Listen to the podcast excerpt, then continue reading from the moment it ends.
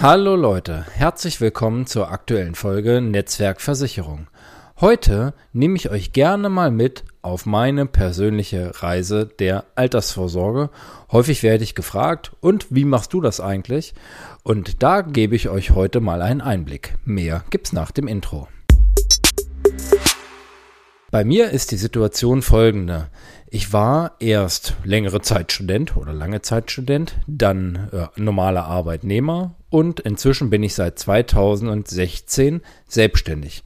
In der Zeit als Arbeitnehmer habe ich in die normale gesetzliche Rente eingezahlt. Da kommt ja von uns keiner drumrum, solange er arbeitet als Angestellter, in dem Fall wie bei mir.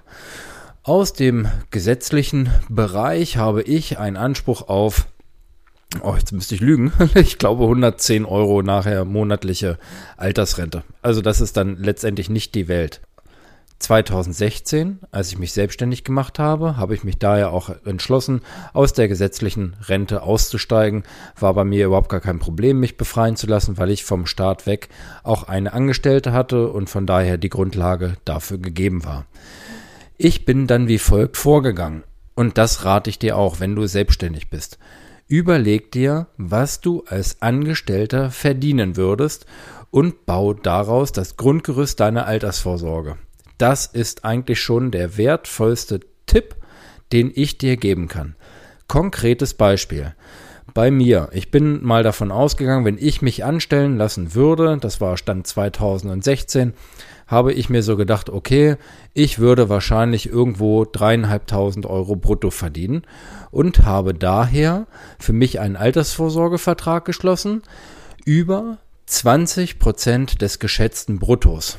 Das ist nämlich ungefähr der Anteil, der, wenn du normal arbeitest, automatisch abgeführt wird. Und der wird hälftig vom Arbeitgeber und hälftig vom Arbeitnehmer dann bezahlt. Wir lassen es bei runden Prozenten 20 Prozent, das merken.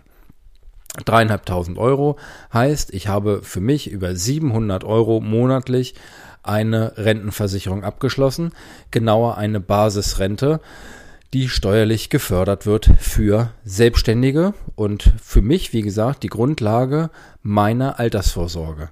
Solltest du selbstständig sein, und das höre ich ab und zu mal, und dir das nicht leisten können, dann überleg es dir zweimal, ob das der richtige Weg ist, weil das ist die Grundlage. Man will sich ja schließlich nicht schlechter stellen, als wenn man sich irgendwo anstellen lassen würde, und man trägt ja auch ein viel höheres Risiko. In meiner Basisrente habe ich Fonds hinterlegt. Das heißt, ich habe eine fondgebundene Altersvorsorge. Alles, was über 30 Jahre hinausgeht, macht man mit Aktien historisch gesehen keinen Verlust und erzielt die beste Rendite. Also von daher für mich Basisrente mit Fonds. Dazu habe ich einen Riester. Und da würde jetzt der eine oder andere, der sich mit dem Thema auskennt, dann denken, hä, als Selbstständiger, ein Riester? Ja, geht, als sogenannter Rucksackvertrag, weil ich verheiratet bin und meine Frau einen Riester-Vertrag hat, darf ich auch einen abschließen. Und ich zahle hier 60 Euro im Jahr ein und bekomme 175 Euro staatliche Zulage. 60 Euro einzahlen, 175 dazu kriegen.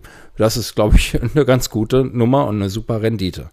Da bleibt auch die Kostendiskussion nachher weg. Häufig heißt es ja, Riester ist ja mit hohen Kosten verbunden. Ich zahle 60 ein, krieg 175 obendrauf. Da stellt sich die Frage nach Kosten überhaupt nicht. Und dreimal dürft ihr raten, welche, äh, welchen Weg ich beim Riester eingeschlagen habe. Na klar, ich habe auch hier Fonds im Vertrag. Dazu kommt jetzt noch ein ganz wichtiges Thema und solltest du selbstständig sein, der nächste unheimlich wichtige Tipp. Ich habe mich für die private Krankenversicherung entschlossen. Das ist schon mal eine Entscheidung, die ist, äh, die beeinflusst das ganze spätere Leben und will wohl überlegt sein. Ich bin privat krankenversichert und ich lege es ja dann auch gerne mal offen. Ich bezahle dafür im Monat äh, runde 500 Euro. Müsste, wenn ich gesetzlich versichert wäre, also gesetzlich krankenversichert, ja ungefähr 800 Euro bezahlen. Jetzt ist es natürlich ein Trugschluss zu sagen, ich bezahle 300 Euro weniger und habe auch noch die viel besseren Leistungen. Daher habe ich einen Sparplan angelegt über 300 Euro im Monat, eben diese Differenz zwischen meinem Beitrag und dem, was ich gesetzlich zahlen müsste. Und das ist der zweite Riesentipp für Selbstständige. Denk an deine Basisrente als Beispiel, Grundlage für die Altersvorsorge und denk daran, einen Sparplan einzurichten, die Differenz zur gesetzlichen ähm, Krankenversicherung, weil das wird dich später mal einholen, wenn du im Alter nämlich dann trotzdem hohe Beiträge für deine Krankenversicherung bezahlen musst, dann ist es eben Gold wert, dafür Rücklagen geschaffen zu haben und dafür ist der Sparplan. Und Sparplan natürlich mit Fonds, also Aktiensparplan, ganz klassisch. Dazu kommt bei mir für die Altersvorsorge eben eine klassische Rentenversicherung oder nee, ich habe sogar zwei. Eine haben meine Eltern äh, ganz früh mal für mich abgeschlossen. Da war noch so ein Teil Berufsunfähigkeit mit dabei. Ist super, weil in meinem Fall vor 2005 abgeschlossen. Das heißt, das Ding ist nachher eine Auszahlung und auch steuerfrei und wirkliches Gold wert, kann man so sagen, weil das ein Riesenvorteil ist, der sich auch mit keinen anderen Produkten irgendwo darstellen lässt. Und dazu habe ich noch eine zweite ganz normale gemacht ähm, einfach um eben dieses Langlebigkeitsrisiko ein Stück weit abzusichern. Fondssparpläne ist das eine. Ich habe es in der letzten Folge auch schon mal angeschnitten, da muss man sich aber auch drum kümmern können. Wenn man daneben noch eine klassische Rentenversicherung hat, ähm, braucht man sich ähm, keine Sorgen machen, weil das wird einfach monatlich lebenslang gezahlt. Dann geht es bei mir natürlich auch noch, wie bei euch sicherlich auch, ums Thema Rücklagenbildung, was gar nicht direkt was mit Altersvorsorge zu tun hat. Na klar, wenn nachher was über ist, verwende ich es äh, im Alter und gebe es dann genauso aus. Aber halt auch monatlich was an die Seite zu legen, ist ganz, ganz wichtig. Und äh, wer das auf Sparbuch packt, ist selber schuld, weil dann wirds äh, Geld in Sachen Kaufkraft, äh, Stichwort Inflation, immer weniger. Und da macht es auch Sinn, dort in Aktien zu investieren. Und da ist dann die Frage, worauf man persönlich Bock hat. Geht's mir nur, was heißt nur, geht es mir um Rendite, dann suche ich mir als Beispiel ETFs aus, Fonds mit einer sehr niedrigen Kostenstruktur, die ähm, eine gute Wertentwicklung haben. MSCI World ist da so ein, so ein Schlagbegriff, könnt ihr, könnt ihr gerne mal googeln, mit einer super Wertentwicklung über zig Jahre, Jahrzehnte. Oder habe ich auch Bock, auf bestimmte Themen zu setzen? Ist mir Nachhaltigkeit wichtig? Geht es mir um Umweltprojekte, die ich unterstützen will?